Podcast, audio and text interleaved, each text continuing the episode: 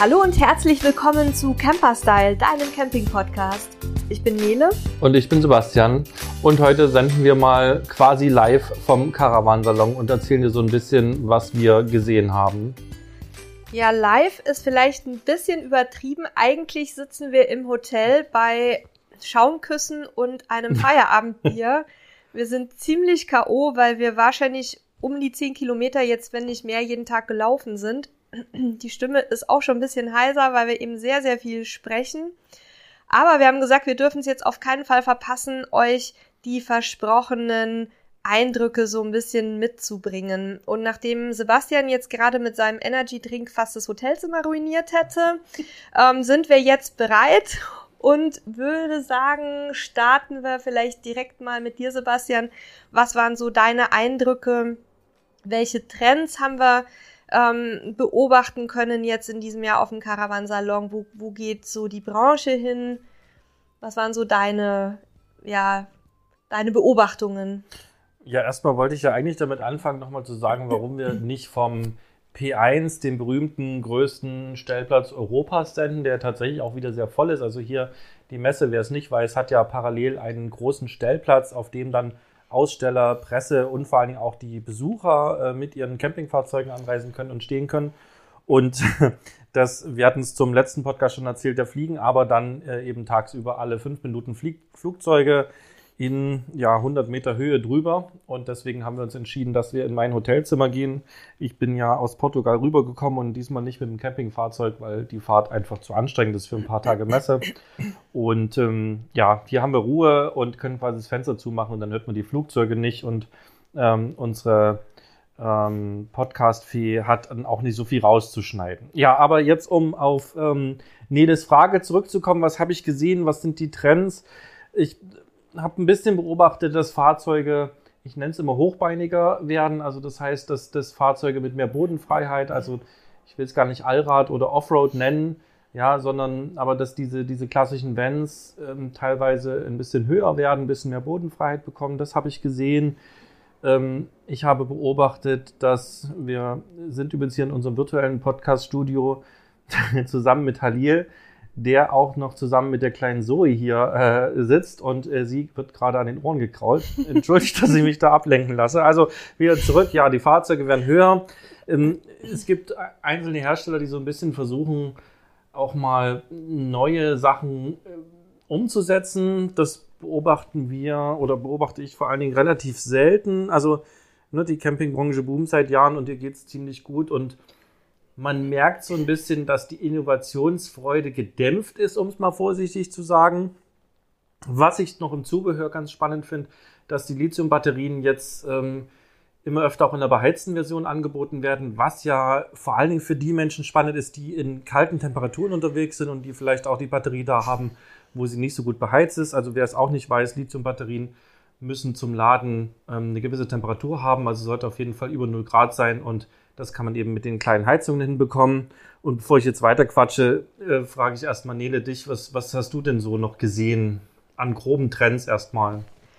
Also generell ein Teilbereich davon hast du schon angesprochen mit dem, mit dem äh, Lithium-Sektor, aber generell beobachte ich halt schon, dass der Trend sehr stark in Richtung Autarkie geht, also dass immer mehr unterschiedliche Lösungen auch angeboten werden, was mit Sicherheit auch so ein bisschen darauf zurückzuführen ist, dass die Leute ähm, jetzt in den vergangenen Jahren und jetzt im letzten Jahr nochmal besonders und in diesem Jahr gesehen haben, dass die Campingplätze teilweise sehr voll sind und dass es die vielleicht dann doch so ein bisschen weiter rauszieht. Aber der Autarkie-Trend, der war vorher auch schon zu beobachten. Ähm, der hat sich jetzt, glaube ich, nochmal ein Stück weit verstärkt und damit eben auch die Energiespeichersysteme, also sprich die, die Batteriesysteme. Ähm, da haben wir nachher, glaube ich, auch noch konkret so ein, zwei besondere ähm, Modelle, die, die ich ganz spannend fand auch.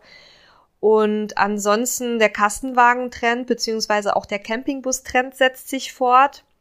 Ähm, was mich überrascht hat, war, dass wir dieses Jahr relativ wenig im Minicamper-Bereich gesehen haben. Da hatte ich eigentlich viel, viel mehr erwartet, weil Minicamper gefühlt wahnsinnig geboomt ist im letzten Jahr. Ähm, da hatte ich mir so ein bisschen erhofft, dass wir da ganz viele Neuigkeiten mitbringen können. Und das, was du allgemein zum Thema Innovationen gesagt hast, würde ich so teilen. Ähm, es ist einfach so, dass äh, die Einschätzung, die wir vor der Messe abgegeben haben, ja auf Basis der Presseinformationen, die uns vorgelegen hatten, die, die haben sich eigentlich weitestgehend so bestätigt. Wir haben ein paar coole Sachen gefunden, da kommen wir ja gleich nochmal im Einzelnen drauf. Aber für uns jetzt so das wahnsinnige ähm, Neuheiten-Feuerwerk war es jetzt bislang nicht. Ähm, ich glaube aber auch, dass es einfach daran liegt, dass, äh, hattest du ja schon angesprochen, die Auftragsbücher voll sind und eigentlich die Problematik im Moment darin liegt, für viele Hersteller überhaupt lieferfähig zu sein in einer annehmbaren Zeitspanne. Also wir haben es jetzt beobachtet, dass halt die Lieferzeiten auf jeden Fall deutlich ins nächste Jahr, also Ende nächstes Jahr reingehen. Manche sind dann auch erst übernächstes Jahr, ähm, manche Modelle zur Auslieferung bereit. Und da hat man natürlich andere Probleme in Anführungszeichen, als sich dann um, um irgendwelche wahnsinnigen tollen Innovationen äh, zu kümmern. Wir finden es ein bisschen schade, weil wir gerne mal was richtig Neues gesehen hätten. Aber man soll ja die Hoffnung nicht aufgeben. Vielleicht wird es im nächsten Jahr, wenn die, der Riesenboom sich ein bisschen einpendelt. Ja, dann können wir ja mal so ein bisschen mit den Studien starten, die wir gesehen haben. Da gab es zwei, drei Sachen, die ganz cool waren.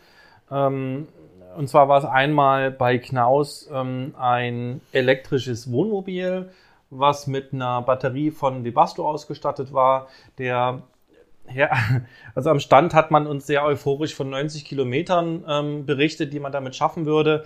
Ähm, was aber dann auch, wenn man ein bisschen tiefer hinterfragt oder ein bisschen deutlicher hinterfragt, werden daraus sehr schnell 50 Kilometer in der Praxis. Also das klingt natürlich erstmal nicht viel und das ist auch nicht viel. Ähm, man hat sich aber auch darüber Gedanken gemacht, hat zwar den Dieselmotor aus dem Fahrzeug rausgerissen, ähm, hat dafür dann einen, Wankelmotor eingebaut. Für die, die das noch kennen, wer es nicht kennt, möge an der Stelle mal googeln. Ist einfach ein anderes Motorkonzept gegenüber den klassischen Diesel- und Benzinmotoren. Und äh, um so ein bisschen Zahlen auch mal zu haben, also der kann mit einer Tankfüllung, also Benzin, ähm, sozusagen die Batterie so oft und so lange laden, dass man ungefähr 600 Kilometer insgesamt mit dem Fahrzeug fahren kann. Und wenn man es mal umrechnet, verbraucht ihr also 12 Liter Sprit dann auf 100 Kilometer. So, was soll jetzt der ganze Spaß? Es ist erstmal eine Studie, das heißt, das Spannende an dem Fahrzeug, weil es ja einen Elektroantrieb hat und keinen eben Motor zum Antrieb nutzt, sondern nur als Generator. Es hat ein E-Kennzeichen, also das heißt, es ist ein Elektroauto. Dementsprechend gibt es eben auch keine Einschränkungen, dass ich mit dem Fahrzeug nicht äh, in Umweltzonen und so weiter fahren darf. Also das, ne, das so ein bisschen von hinten mit der Faust durchs Auge quasi, wie ich manchmal sage.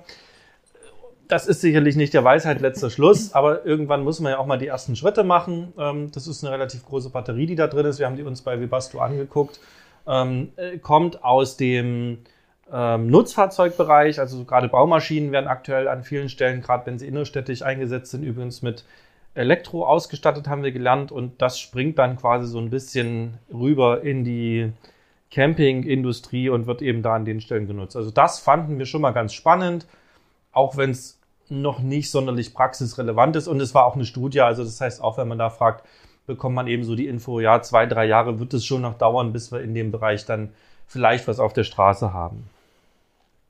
Wenn man im Elektromobilitätsbereich bleibt, haben wir noch eine Studie gesehen. Da sind wir selber so ein bisschen unsicher, ob das eine ernsthafte Studie ist oder eher so ein PR-Gag von einem türkischen Offroad-Caravan-Hersteller. Der hat nämlich einen elektrischen Offroad-Wohnwagen vorgestellt. Ähm, wir fanden es irgendwie ganz cool. Der war auch sehr martialisch aufgebaut. Crawler heißt der oder E-Crawler. Ähm, war ein ganz schickes Teil mhm. eigentlich. Ähm, ziemlich urig und man könnte sich durchaus vorstellen, mit dem loszuziehen, aber wir sind uns da so ein bisschen unsicher, was hinter der Studie tatsächlich steckt, weil dieser Wohnwagen wie die anderen Modelle von der Firma, die ohne ähm, elektrischen Antrieb laufen, ähm, ohne Achsen gebaut ist und ähm, bei uns so das so ein bisschen ja Verwunderung hervorgerufen hat, weil man da ja relativ viel dann auch an Antrieb braucht und ja, also das ist so ein Konzept, das kann man sich mal schön anschauen, ob das jemals in die Zukunft, äh, in der Zukunft umgesetzt werden wird. Da, da wage ich mal ein, ein großes Fragezeichen dran zu machen. Aber es ist auf jeden Fall spannend, sich das mal anzugucken. Also ähm, ja, werden wir mit Sicherheit auch noch mal ein paar Fotos von veröffentlichen im Nachgang zur Messe, dass ihr da mal einen Eindruck davon bekommt. Ähm, ja, und was hast du sonst noch so im, im E-Bereich auf dem Schirm? Ja, also da sind wir dann nicht mehr ganz bei der Studie. Übrigens, der, der türkische Hersteller hat uns auch da was von zwei, drei genau. Jahren gesagt, dass man da noch quasi braucht, bis man soweit ist. Das ist ganz spannend. Man, man hängt quasi an jedes Rad einen eigenen Elektromotor.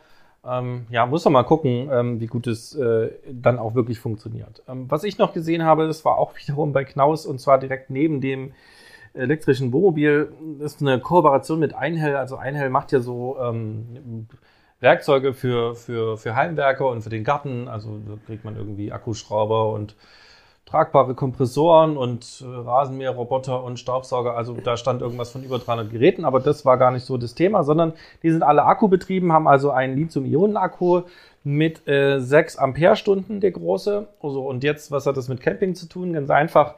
Einhell und ähm, Knaus haben sich zusammengetan und man kann quasi für die Wohnwagen so eine Docking Station mitbestellen, wenn man die neu bestellt und kann dort quasi den Einhell-Akku ähm, reinpacken und hat dann quasi eine Art tragbares Powerback, um seinen Wohnwagen mit Strom zu versorgen. Ne? 6 Ampere-Stunden ist nicht viel. Das reicht aber durchaus, was weiß ich, wenn ich mit meinem Wohnwagen irgendwie in Urlaub fahre, eine Nacht irgendwo halten muss und vielleicht auch der Stromanschluss nicht reicht, weil der Platz voll ist und ich weit vom Strom wegstehe oder vielleicht sogar vor der Schranke stehe, dann reicht zumindest, um meine Toilette, mein Waschbecken zu benutzen und auch Licht zu haben. Vielleicht sogar ein bisschen für Fernsehen. Kühlschrank wird schwierig, aber den kann man ja meist mit Gas betreiben. Also dafür ist es ganz spannend. Es ist sicherlich keine Autarkielösung mit 6 Ampere-Stunden, aber eigentlich eine ganz spannende Geschichte. Auch da gibt es an der Stelle das Produkt, glaube ich, schon jetzt mit zu bestellen. Leider nur, wenn man sich eben einen neuen Knaus Wohnwagen kauft, kann man das als Option kaufen. Vielleicht gibt es das irgendwann später auch zum Nachrüsten. Ich glaube, ein findiger Bastler kann sich das vermutlich auch selber bauen, äh, diese Docking Station. Ähm, an sich eine coole Idee. Ja, ist eine schöne Spielerei, die der ein oder andere vielleicht auch dann praktisch nutzen kann. Das, das war jetzt noch was, was wir so Richtung Neu- und Studie und Strom und Autarkie gesehen haben, was zumindest jetzt mal ja eine Innovation war. Ne? Ob es dann jeder brauchen kann, muss man schauen, aber zumindest war das ganz, ganz spannend. Ja, dann bleiben wir vielleicht gleich beim Thema Strom. Ähm, du hattest es in der Einleitung angesprochen, beheizbare äh, Lithium-Batterien. Wir haben auch ganz viele ähm, ja, Powerpacks gesehen, also mobile, wie so kleine Stromköfferchen. Ähm, da kannst du ja vielleicht gleich ein bisschen mehr zu sagen. Die hattest du dir ja genauer angeguckt. Da bin ich jetzt auch gespannt, weil ich da noch nicht so unterwegs war auf den Ständen.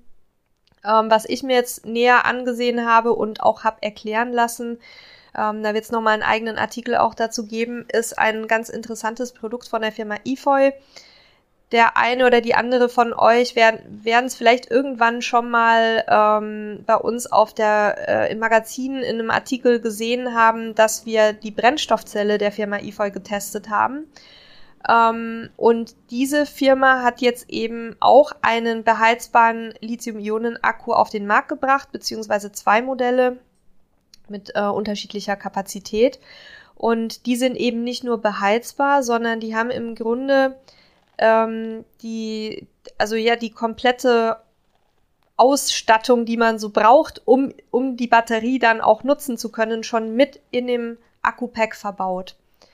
Ähm, also da ist auch schon Laderegler und alles drin. Und das fand ich ganz spannend, weil das halt gerade auch für Laien ähm, eine gute Idee ist, sich dann nicht die Produkte einzeln zusammensuchen zu können, sondern die sind dann auch sehr gut aufeinander abgestimmt wer für, Entschuldigung, ich muss gerade kurz unterbrechen. Die Zoe macht sich gerade mit Sebastian auf dem Bett bequem und legt sich da also so ganz gemütlich hin. Da, da war ich jetzt etwas abgelenkt kurz. Also diese, ähm, dieser EFOY Lithium-Ionen-Akku hat eben, wie gesagt, alle ähm, relevanten Komponenten schon mit verbaut. Das heißt, ich kann mir den einfach einsetzen und ein Ladegerät dranhängen und dann, ähm, dann ist der, dann ist der bereit zur Nutzung und ich muss mich eben als Laie nicht mehr drum kümmern, welche Komponenten da gut zu passen. Und natürlich, wer das dann mit einer Brennstoffzelle koppeln möchte, auch das ist dann optimal aufeinander abgestimmt.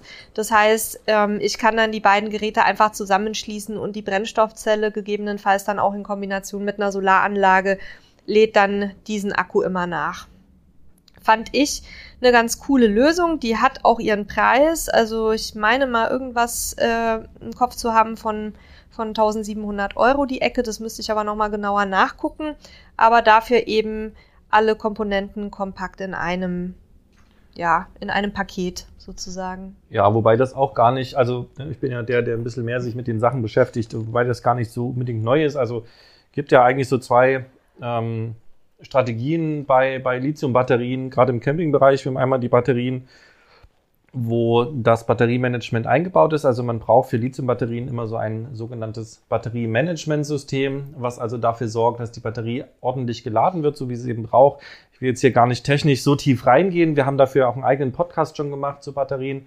Ähm, die Firma Victron hat da oder setzt da sehr stark drauf das hat Vorteile, eben auch Nachteile. Ne? Dieses System hat den Vorteil, ich brauche nur ein Batteriemanagementsystem, kann bis zu zehn Akkus daran betreiben. Das heißt, wenn ich mehrere Akkus äh, zusammenschalten möchte, um halt eine sehr hohe Speicherkapazität zu haben, dann ist die Lösung günstiger. Ähm, ich kann auf der anderen Seite gibt es halt die zweite ähm, Strategie, wo ich quasi das Batteriemanagementsystem einfach mit in die Batterie einbaue. Das hat den Vorteil, dass ich eben nicht zwei Geräte kaufen muss. Das ist alles in einem. Es ist dann sicherlich auch etwas günstiger, weil ich kein extra Gehäuse brauche.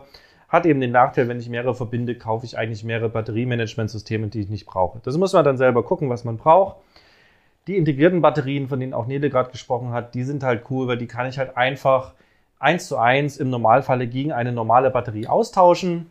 Ähm, die kommen auch normalerweise mit den verbauten Ladegeräten zurecht. Da gibt es maximal ein bisschen Einschränkung bei der maximalen Ladespannung. Das muss man dann halt durchaus mal beim Kauf erfragen. Aber die gibt es eben auch in Varianten, dass ich die ganz easy unter meinen Sitz drunter bauen kann.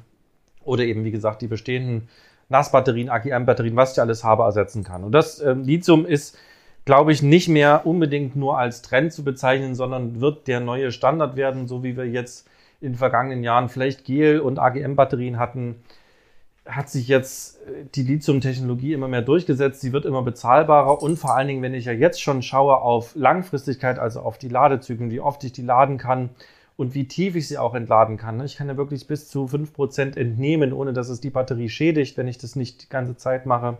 Wohingegen ich bei den klassischen Nassbatterien eher so 50% nur entnehmen kann.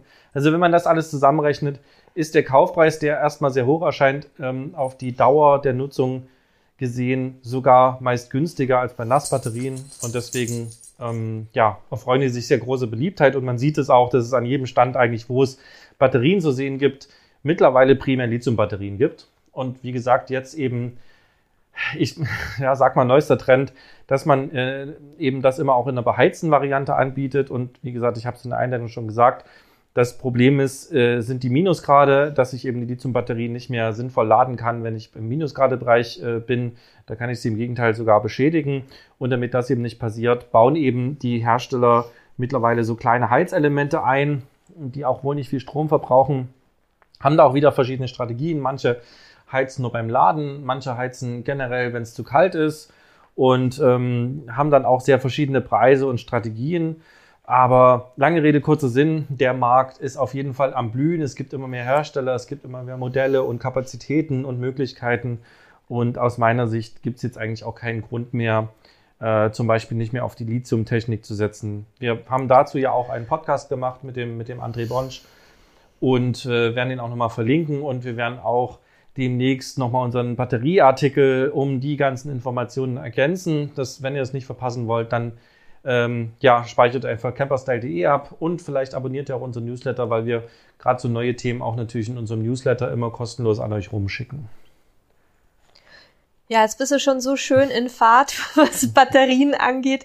Dann ähm, würde ich mir gern, und ich denke, die Hörerinnen und Hörer interessiert es auch, noch mal ein bisschen von dir erzählen lassen über die Powerbanks, also über die, über die Powerpacks, muss man ja eigentlich sagen.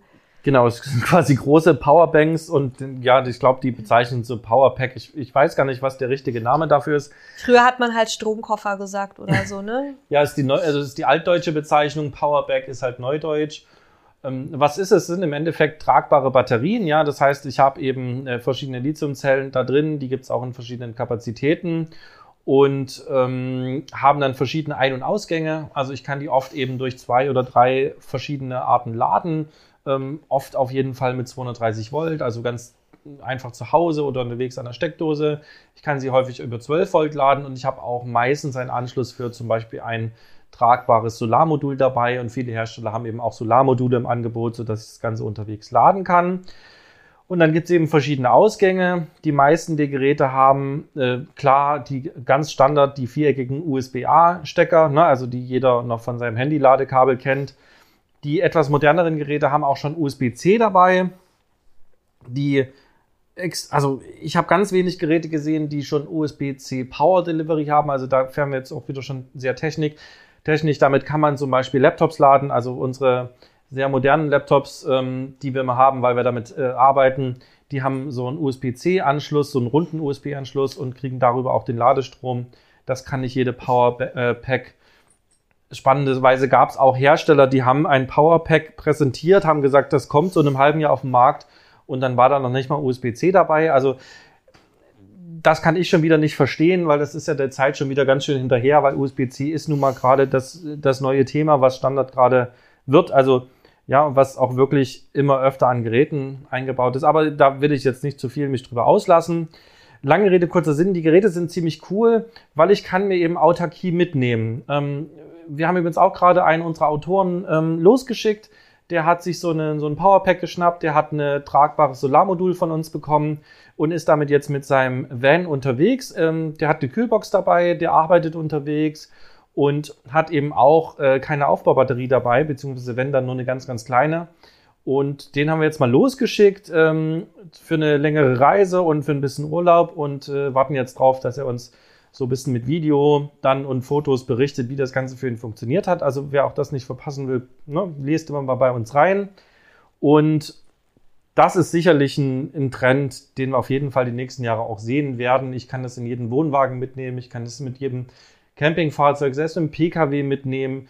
Ich habe einen Kollegen, der ist ähm, Architekt, der ist viel auf Baustellen unterwegs, der nimmt sich so einen Teil, als er das gesehen hat, wird er das jetzt mitnehmen, damit er auf Baustellen eben Strom hat für seinen Laptop.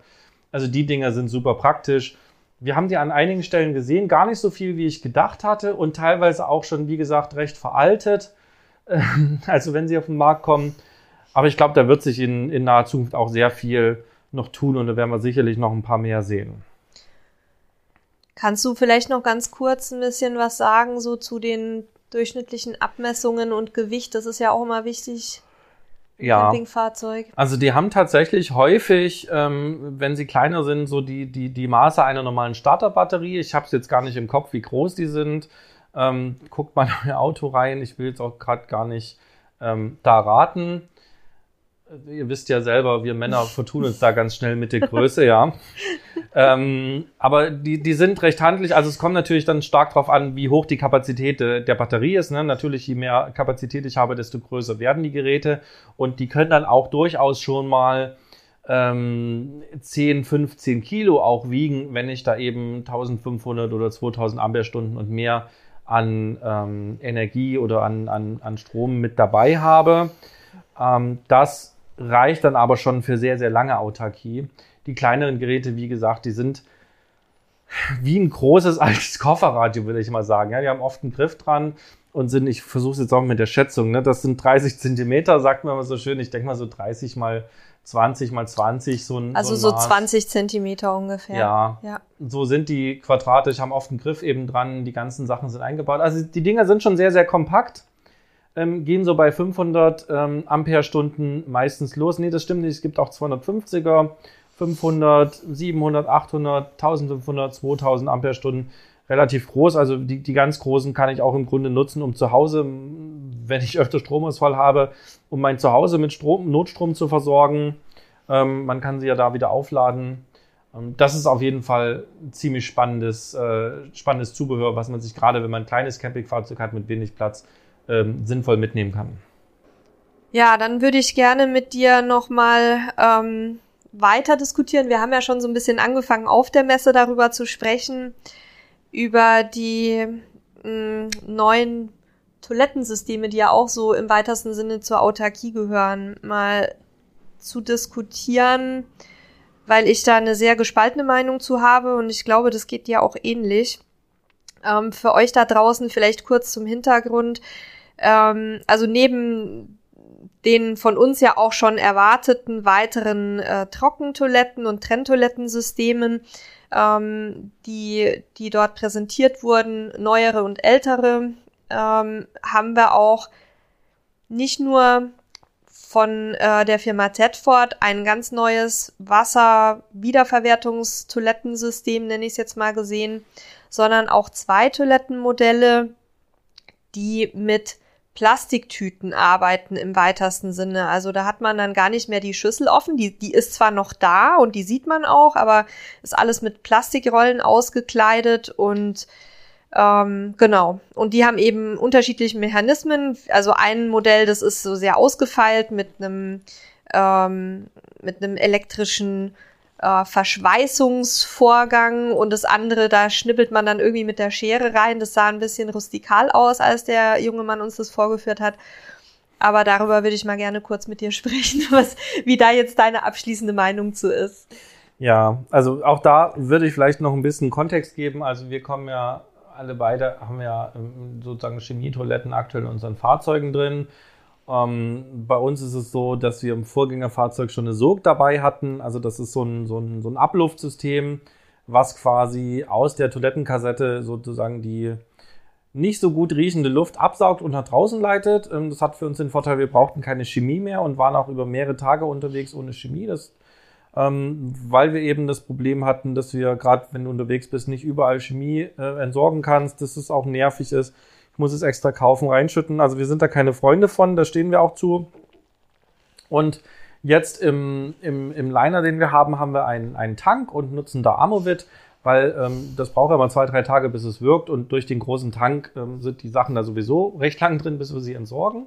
So, das war für uns bis jetzt so die Evolution. Und der nächste Schritt von der Planung wäre eigentlich jetzt eine, eine, eine Trockentrenntoilette gewesen. Also auch da ganz kurz zur Erklärung. Wir werden aber, glaube ich, demnächst dazu auch nochmal einen Podcast machen. Wir werden dann morgen auf der Messe nochmal ähm, ein, zwei Hersteller ansprechen, ob sie da nicht mal einen Experten haben, den sie uns da äh, zum Podcast schicken können, weil wir das super spannend finden. Und zwar gar nicht nur fürs Wohnmobil, sondern auch zum Beispiel, ich wohne ja gerade in Portugal, so auf dem, auf dem Land. Und äh, auch da ist, ist das Thema Trockentoilette durchaus sehr, sehr spannend. Also, äh, lange Rede, kurzer Sinn. Da wird sozusagen ähm, fest und flüssig voneinander getrennt. Damit gibt's äh, keinen Geruch. Das Feste wird äh, mit, mit Sägespänen, mit Kokosstreue, mit solchen Geschichten sozusagen gebunden, wird äh, ein bisschen umgerührt mit dem System und ähm, kompostiert dann einfach. Also es wird äh, ein entsprechend guter Kompost, natürlich mit vielleicht Verunreinigungen, wenn man Medikamente nimmt und so weiter. Ähm, das ist quasi der nächste Evolutionsschritt und diese Toiletten, von denen Nele gerade sprach, ja, die sind so ein so ein, wie soll ich sagen, also die, die, eine Toilette wurde uns so ein bisschen als hygienisches, hygienische Lösung vorgestellt und ich gebe auch offen zu, ich finde die ganz praktisch, gerade wenn man so Wochenendtouren macht, ihr kennt das alle, ne? ihr fahrt mit dem Campingfahrzeug los, mit dem Wohnmobil, mit dem Van, ähm, seid irgendwie zwei Tage unterwegs, Sonntag kommt er wieder zurück, auf dem Rückweg ist die Entsorgung zu, dann ist die Toilette voll, was machen wir jetzt, müssen wir noch irgendwo einen Umweg fahren. Und mit dem System habe ich halt den Vorteil, da ist so ein Endlosschlauch drin, 15 Meter. Und ähm, es ist quasi wirklich so, ich drücke auf den Knopf, dann ähm, zieht diese Toilette quasi diesen, diesen Schlauch nach unten, dann wird der unten verschweißt beim ersten Mal, ist also unten zu, dann mache ich mein Geschäft rein, drücke wieder einen Knopf, dann zieht die also noch mehr von der Folie runter und verschweißt wieder. Und dann habe ich quasi so ein ja, ein Päckchen. So ein, so ein Fäkalpäckchen. So Fäkalpäckchen. Das ist äh, luftdicht verschlossen, das ist hygienisch verschlossen. Ähm, mhm. Das ist sehr, sehr positiv. Das heißt, ich muss keine Toilette sauber machen. Ne? Ich kann dann entscheiden, ob er das nach dem Verschweißen auch abschneidet, sodass ich wirklich ein Päckchen habe, oder ob er so einen Endlosschlauch produziert. Ähm, mein Herz blutet da mal ein bisschen aufgrund der, der Folien, die man da hat, aber im Endeffekt auch bei den Trockentoiletten werden viele Menschen eine Folie reinpacken, also da hat man das auch. Und da muss man eben dann einfach gucken, ist eine coole Lösung, liegt tatsächlich preislich auch so ein bisschen zwischen Chemie und Trockentoilette, ist also auch preislich durchaus nicht uninteressant, lässt sich auch platztechnisch genauso verwenden. Und dann gab es eben noch die preiswerte Alternative, die verschweißt eben nicht und trennt auch nicht automatisch. Und ja, das war natürlich, aus meiner Sicht ist das eher so ein Notbehelfssystem. Ja, was, äh, die war auch deutlich kleiner und sah auch nicht so stabil aus. Also ich bin ja relativ schwer. Ich hätte mir Sorgen gemacht, dass ich da drauf sitzen kann. Ich habe bei der anderen Toilette gesehen, da war tatsächlich auch jemand da, der es angeguckt hat, der war deutlich, hatte mehr Gewicht auf dem Rippen als ich. Und äh, der saß da recht bequem drauf. Der hat das, also, ne, der hat Vielleicht halt hat der den Deckel gesessen. ruiniert. Nee, der saß auf der anderen. Ach so. Aber diese, diese andere Toilette, Cloxy heißt sie, glaube ich, daran erinnere ich an den Namen, die wirkt doch eher so ein bisschen als Notfalltoilette. Und was wir eben auch gesagt haben, diese ganzen Teile bringen natürlich jetzt in unser Geschäft auch einen Haufen Mechanik und zusätzliche Funktionalitäten rein, die kaputt gehen können. Ne? Da ist eine, da ist ein Teflonband drin, dann ist ein Verschweißgerät drin, was verschleißt, da sind Rollen drin, eine Mechanik drin in der Toilette. Sind wir zwiegespalten. Wir finden die Idee cool, aber eben da kann viel kaputt gehen und äh, ja, also schaut's euch an, guckt, was für euch passt. Ähm, wir werden ja in den nächsten Jahren sehen, ob es immer mehr Menschen in den Gruppen gibt, die sich dann beschweren, dass sie gerade ihr Geschäft nicht verrichten konnten, weil die äh, Papier- oder die Plastiktütentoilette nicht mehr funktioniert. Also ich, ähm, ich könnte persönlich damit nicht leben, weil du halt wirklich für jedes Geschäft irgendwie gefühlt einen Quadratmeter Plastik da verballerst. Also ist jetzt vielleicht ein bisschen übertrieben, aber es war schon echt ein riesen, ähm, ein riesen Verbrauch, den wir da, weil die haben uns das natürlich vorgeführt.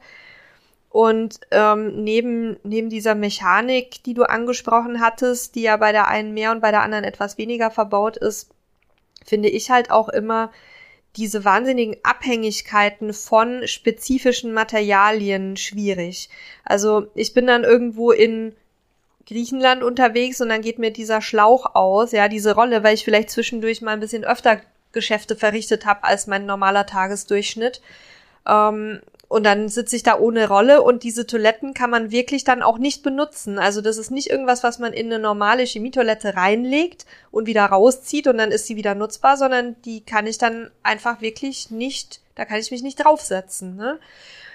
Weil die hat halt unten nur eine Schublade, also da hält auch nichts dicht, auch noch nicht mal im Notfall. Und dann brauche ich wieder Kabelbinder für die eine, äh, um, um da mein Geschäft zu verschließen mit dem Beutelchen. Und ähm, dann also für die, die ein etwas einfacheres System hat, brauche ich noch ähm, so einen Quellstoff. Wie heißt der? Also ja, so ein Geliermittel, was so ein Geliermittel, Pipi, genau. Ähm, etwas fester Dass macht. es halt so ähm, die Flüssigstoffe gebunden werden. Und die von der einfacheren Variante, ähm, die hatten auch umweltfreundliche also aus, aus Kartoffel- oder Maisstärke, das wussten die selber nicht so genau, weil eben der, der ähm, Erfinder sozusagen gerade nicht am Stand war. Auf jeden Fall aus einem umweltfreundlichen Material waren da die Schlauch, äh, die Schläuche. Aber wenn man halt einen Hund hat und auch diese Maisstärke und Kartoffelstärkebeutel benutzt, dann weiß man, dass einige dieser Marken, ohne sie jetzt zu nennen, gewisse, ein gewisses Grad an Feuchtigkeit nur über einen gewissen Zeitraum aushalten und manche, die können einem dann auch durchaus mal in der Hand zerfallen. Also da wäre ich ein bisschen vorsichtig, obwohl ich immer für die umweltfreundliche Variante äh, plädieren würde natürlich. Aber in diesem Zusammenhang, wenn dann auch die Fäkalien, äh, die flüssigen vielleicht ein bisschen läng länger äh, lagern müssen, dann bin ich da etwas zwiegespalten. Ansonsten ich fand es eine interessante Idee. Wir haben auch ein bisschen diskutiert, ob wir das vorstellen wollen oder nicht, eben wegen dieses hohen Plastikverbrauchs. Aber am Ende müsst ihr selber entscheiden, ob ihr mit sowas klarkommen würdet. Ja, was haben wir noch gesehen? Wir haben einen Beachy gesehen. Ähm, das ist in aller Munde. Das ist eine neue Marke quasi, die man etabliert hat. Es ist ein Modell von Hobby. Ah, oder, oder ein Modell. Genau. Ich habe sogar gelesen, das ist quasi die neue Untermarke. Untermarke, ja. Freizeitmarke, keine Ahnung. Wird also der Stand ist ganz spannend. Ist, man hat da halt große Mengen Sand hingekippt und da sitzen halt auch so ein paar hübsche junge, Jungs und Mädchen. Ja, die ja. quasi deren Job ist es wirklich da einfach zu sitzen und Strandfeeling zu verbreiten. Ja, das also geiler Job auf jeden Fall. Leider passe ich figurtechnisch da nicht mehr rein. Ach komm. Ähm, aber äh, wieder zurück zum Fahrzeug sind ein bisschen abgespeckte Modelle, Nele. Was, was zeichnen die so aus? Ja, also im Grunde, wir hatten es ja im letzten Podcast schon so ein bisschen angekündigt, weil ich hatte mich ja schon auf den Fotos in dieses Modell verliebt.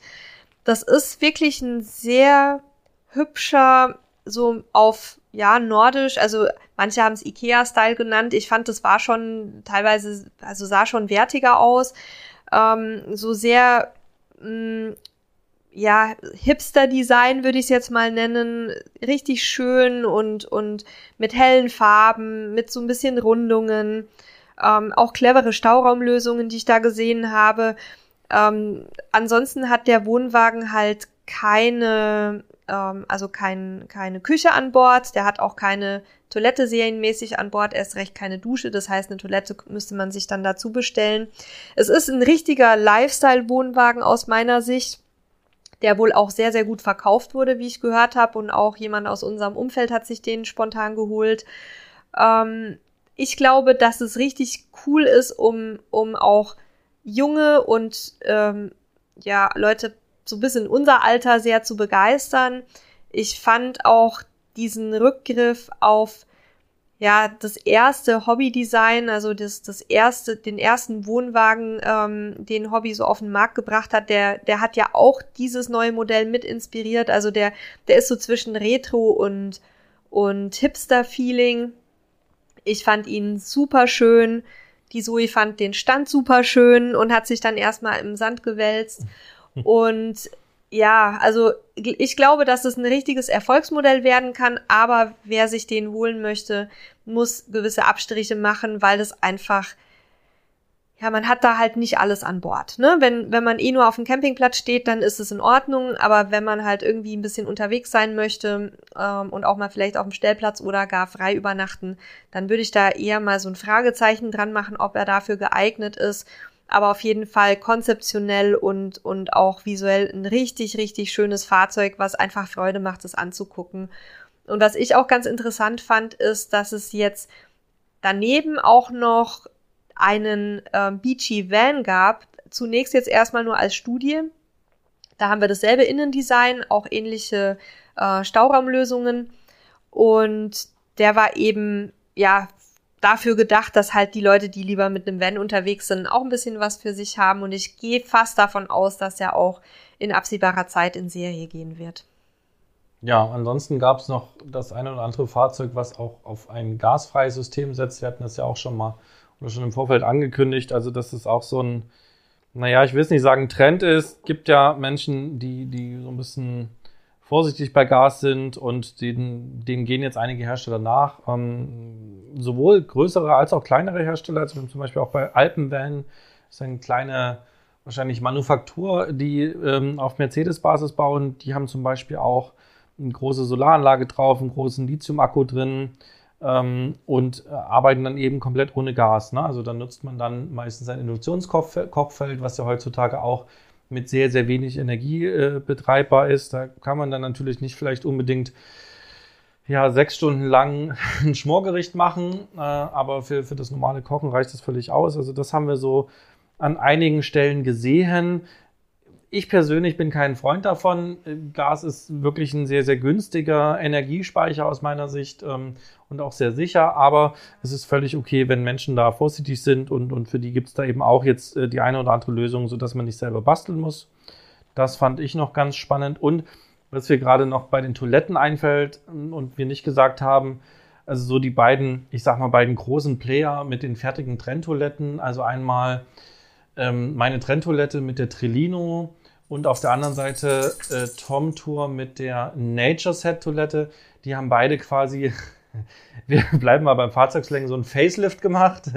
Also sie haben jetzt beide kleinere ähm, Toiletten rausgebracht, die ein bisschen weiterentwickelt sind, ein bisschen ähm, mehr Funktionen haben und eben aber auch deutlich kompakter sind, sodass sie eben auch dem, dem Trend nach mehr Vans und kleineren Fahrzeugen so ein bisschen nachgeben, weil äh, da habe ich oft nicht Platz für die großen Toiletten, sondern da sind eben die kleineren durchaus ganz spannend. Wir wollen uns die auch nochmal ähm, in den nächsten Wochen äh, genauer angucken. Ist gerade ein bisschen schwierig, an die Modelle teilweise ranzukommen, weil die auch alle ein bisschen Lieferschwierigkeiten haben, wie ein Großteil der Branche gerade. Aber da werden wir auf jeden Fall auch nochmal einen Blick reinwerfen und uns mit denen beschäftigen und auch mal schauen, wie die so in verschiedenen Fahrzeugvarianten aussehen. Das fiel mir jetzt gerade noch ein dass wir das noch kurz mit erwähnen wollten. Ja, das ist gut, dass sie jetzt auch schon ähm, nochmal äh, das Stichwort geliefert hat mit den, mit den kleinen Fahrzeugen. Also das ist ja tatsächlich was, was wir auch ähm, beobachten, sehr stark bei eigentlich allen Herstellern, dass jetzt, ähm, die auch vom Wohnmobil Bereich in den Van und sogar teilweise in den, in den Campingbus-Bereich reingehen, auch für ganz kleine Campingbusse bis hin zu dann eben fast schon Minicampern. Und was mir da sehr stark aufgefallen ist, wo ich echt ähm, begeistert war von einigen Lösungen, war, dass es gerade einen, einen sehr großen Trend gibt hin zu Campingboxen und Campingmodulen, die ich mir dann einfach in solche Fahrzeuge reinsetzen kann und je nachdem, wie umfassend ich eben mein Fahrzeug campingtechnisch ausgestattet haben möchte, habe ich eben die Möglichkeit, dann ein Vollsystem reinzubauen oder einzelne Module, um mir zum Beispiel dann eine Toilette oder ein Bett oder irgendwas ähm, ins Fahrzeug zu setzen und nicht dieses Ausbauthema dann selber abwickeln zu müssen. Und bei den Campingboxen, ähm, da haben wir uns einige angeschaut und auch zeigen lassen, da sind wirklich richtig, richtig coole Lösungen dabei. Du hattest ja auch eins angeschaut, wo waren die her? Aus Tschechien oder so, ne? Genau, die waren aus der Tschechoslowakei. Ähm, und ja, also da sieht man schon, dass man da sehr innovativ ist, sehr viel gebastelt wird. Ähm, und, und man versucht quasi auf möglichst wenig Raum und mit wenig Gewicht sehr viel Funktionalität unterzubringen. Da habe ich dann wirklich Boxen, die, die einen Wassertank mit Pumpe, mit äh, kleiner Spüle, mit zweiflammigen Gasherd plus äh, äh, quasi Lagermöglichkeiten für alle möglichen Sachen haben und die wirklich auf kleinem Raum mit äh, wenigen Kilo Gewicht ähm, quasi auch wirklich in, in, VW-Bus oder einen kleinen Campingbus quasi aus oder die aus einem Alltagsfahrzeug einfach auch ein kleines Campingfahrzeug machen. Die Module gibt es in allen Größen. Ne? Die gibt es von ganz klein und kompakt bis hin zu, äh, sagen wir mal, Monstern, die ich nur noch mit zwei Personen rein und rausheben kann oder die teilweise auch eigentlich nur noch dafür da sind, um beim Fahrzeugwechsel mitgenommen werden zu können. Also da gibt es auch alle Bandbreite. Und das ist natürlich auf der Messe ganz cool, um die sich auch mal alle am Stück anzugucken, weil meist sind die Hersteller ja über ganz Europa verteilt. Und klar, ich sehe die auf den Webseiten das ist ganz schön, aber sie dann nochmal live auch ne, auszuziehen und mal anzugucken, haptisch, wie sie funktionieren, ist natürlich auch auf der Messe nochmal cool. Das können wir jetzt auch hier im Podcast nicht leisten. Ähm, wir haben also darauf noch euch, um euch darauf noch hinzuweisen, wir haben ja auch einen großen Campingbox Artikel bei uns, wo wir ganz viele zusammengetragen haben, die wir schon gefunden haben, den wir auch immer weiter ergänzen. Ähm, klar, auch da können wir nicht das Anfassen bieten, das, das müsst ihr auf der Messe machen. Aber ja, da sehen wir schon, eine ganze Menge. Kann aber auch daran liegen, dass wir die letzten Jahre gar nicht so sehr darauf geguckt haben. Aber vielleicht, also ich glaube aber, das ist so eine Mischung aus dem und dass eben auch mehr Hersteller damit auf den Markt kommen und Idee haben, diese Nische auch zu besetzen für sich. Also definitiv ähm, von den Campingboxen und Modulen, die wir jetzt gesehen haben, waren einige dabei, die, die aus meiner Sicht ganz neu, auf, zumindest auf dem deutschen Markt sind. Äh, wir haben ja auch teilweise mit denen gesprochen. Wir haben auch einen deutschen Anbieter gefunden, ähm, der ein Modul anbietet, was ich super spannend finde, wo man im Prinzip den Innenraum äh, von so einem kleinen Campingbus komplett ausfüllt mit dieser Box.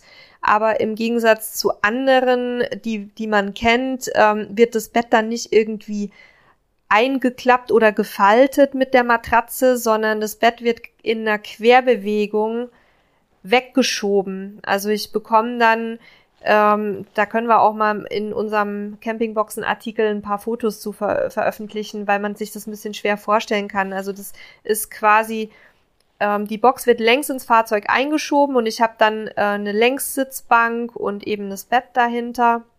Und wenn ich tagsüber das Bett nicht brauche, dann schiebe ich das einfach nach links weg und dann wird das Bett komplett im Ganzen hochgeklappt und verschwindet dann hinter der zweiten Sitzbank die auch längs verbaut ist ähm, und bedeckt dann quasi die linke ähm, Innenfront des Fahrzeugs mit den Fenstern. Und dann habe ich da wie so eine Wand, an die ich mich auch anlehnen kann. Und das fand ich eine wahnsinnig clevere Lösung.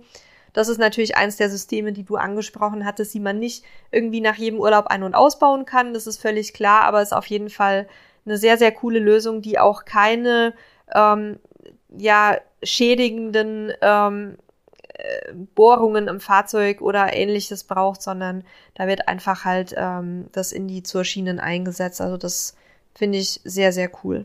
was ihr jetzt nicht gesehen habt, Nele hat euch auch gezeigt, ja, was sich ja, findet. Das ist auch wichtig, damit das auch ankommt, was ich hier also, erzähle. Also wer jetzt quasi mit links und rechts und vorne und hinten ein bisschen den, den Anschluss verloren hat, ähm, weil er nicht gesehen hat, wie Nele das alles gezeigt hat, das können wir verstehen. Ähm, wie gesagt, wir gucken auch, dass wir unsere Artikel da nochmal aktualisieren und da auch noch ein bisschen Bildmaterial reinbringen. Ähm, da wird in den nächsten Tagen äh, bis nächste Woche sicherlich auch eine, eine ganze Menge von uns passieren.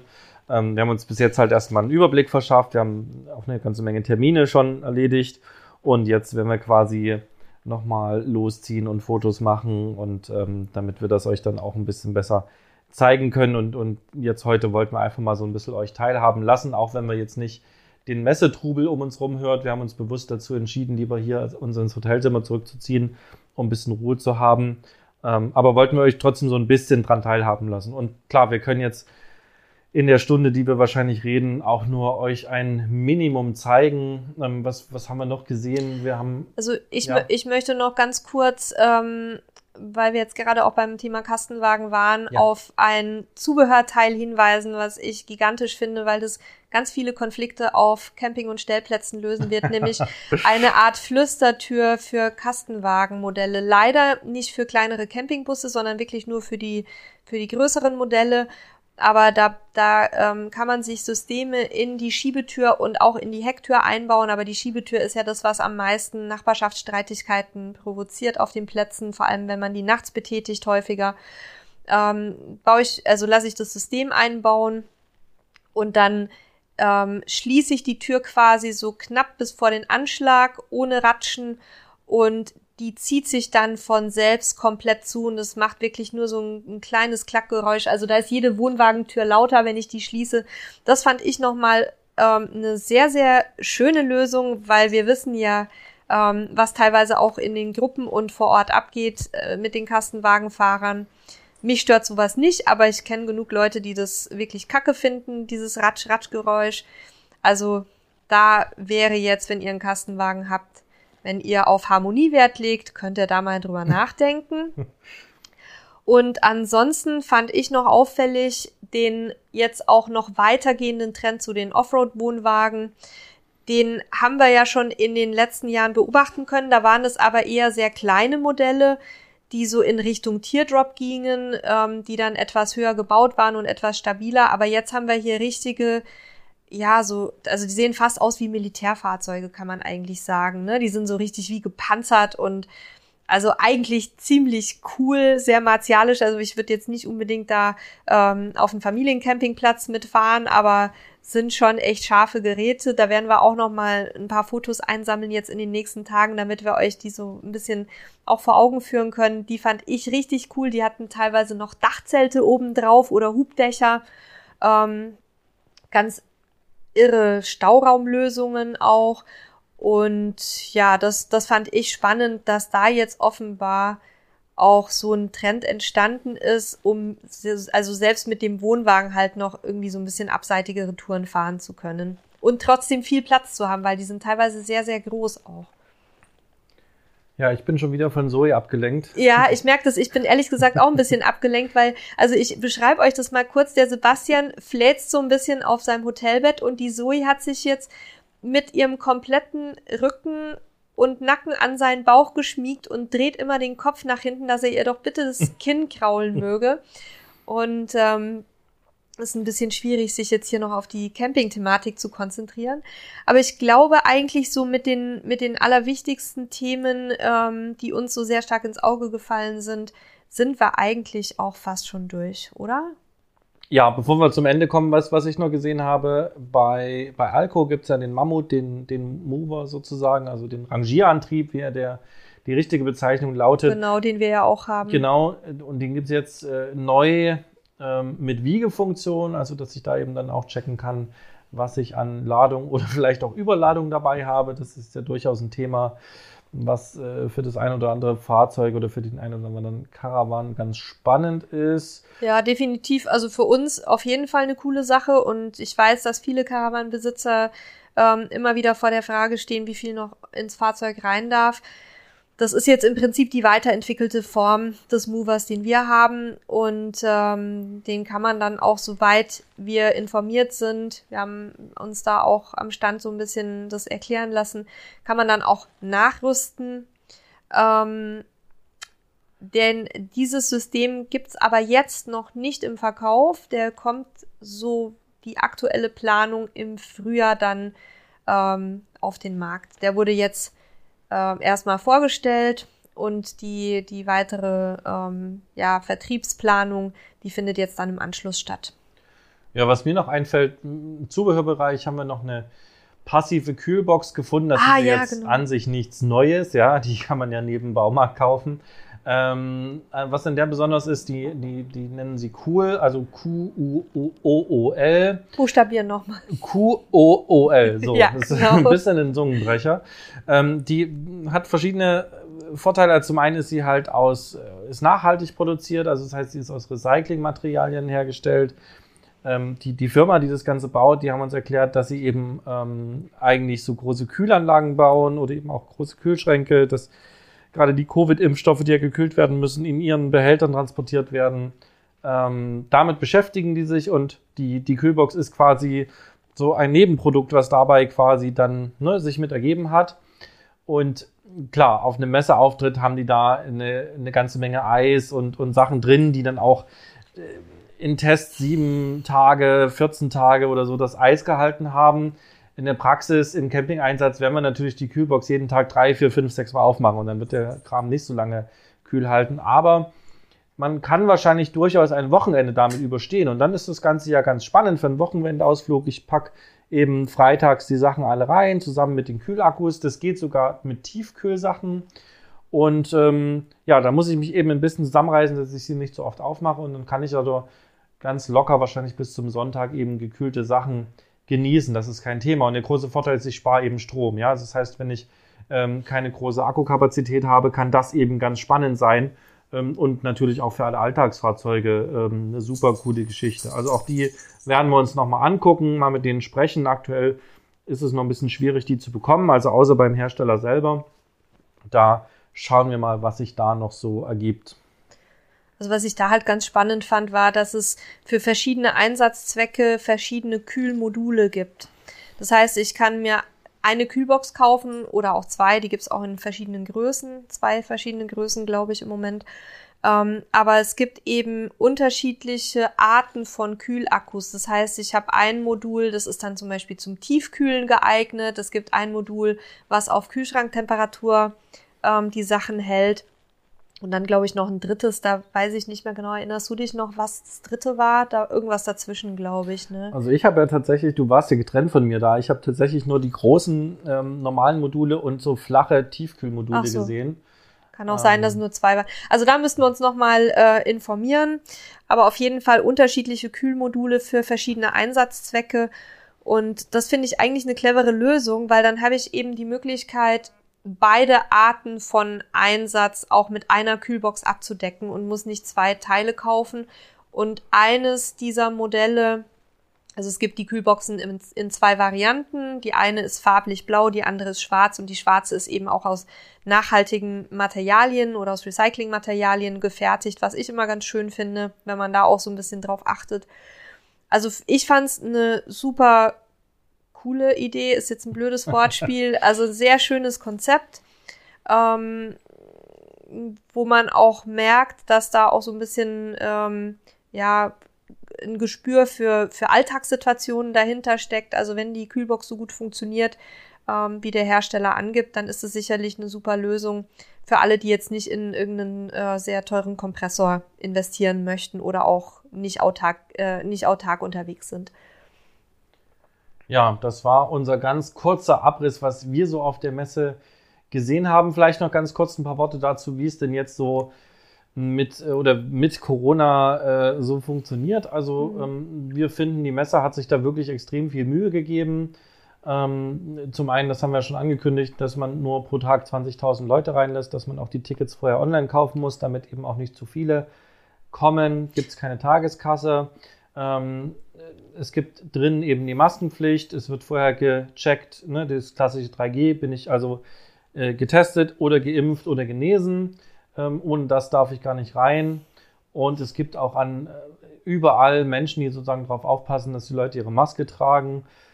Ja, es wird mal an Fahrzeugen am Nachmittag durchaus eng. Ähm, das ist aber nicht das Problem oder nicht das Thema der Messe, sondern es sind einfach die Menschen, die dann halt alle unbedingt noch vielleicht das Fahrzeug anschauen wollen. Okay, das ist eine Messe, das wird man wahrscheinlich nicht verhindern können. Wir haben uns bis jetzt wohl gefühlt. Ähm, es ist natürlich auch mal schön, wieder Menschen kennenzulernen oder Menschen zu treffen und sich mit den Menschen zu unterhalten. Ja, wir sind ja noch alle mit, mit diesen direkten Treffen aufgewachsen und, und Videokonferenzen sind immer noch so ein bisschen komisch, auch wenn sie für uns ja hier zum Alltag gehören. Also ja, äh, für uns, also wir können es sozusagen empfehlen, wer was kaufen möchte oder sich einen Überblick schaffen möchte, ähm, für den ist die Messe sicherlich sinnvoll. Wir wissen zwar nicht, ob man jetzt noch Karten bekommt oder ob schon alles ausverkauft ist, aber auch nächstes Jahr wird es ja mit Sicherheit wieder einen Caravansalon geben. Und ähm, ja, da können wir grundlegend unsere Empfehlung aussprechen. Das vielleicht auch nochmal von der Seite, falls da jetzt vielleicht von euch Fragen noch sind. Wenn ihr ansonsten noch Fragen habt, ähm, dann äh, schickt uns eine Mail an podcast.camperstyle.de. Solange wir noch auf der Messe sind, können wir natürlich auch mal Sachen nachgucken. Also wenn uns jetzt 1000 Mails erreichen, haben wir ein Problem. Ich wollte gerade sagen. wir bieten das erstmal an und gucken, ob wir es schaffen ähm, und können euch da sicherlich ein paar Sachen schauen, aber wir werden es vermutlich nicht schaffen, jedes Fahrzeug oder was auch nochmal zu checken.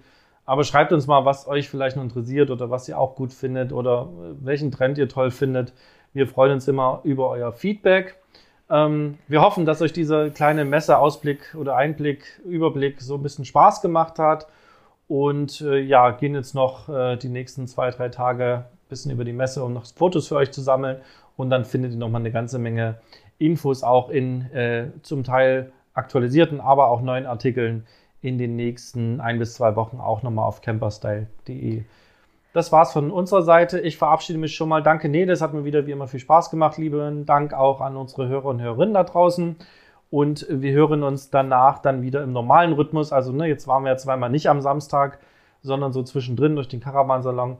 Aber dann werden wir wieder ganz normal jeden Samstag für euch ab morgens 7 Uhr zur Verfügung stehen. Macht's gut, bis zum nächsten Mal. Tschüss. Tschüss.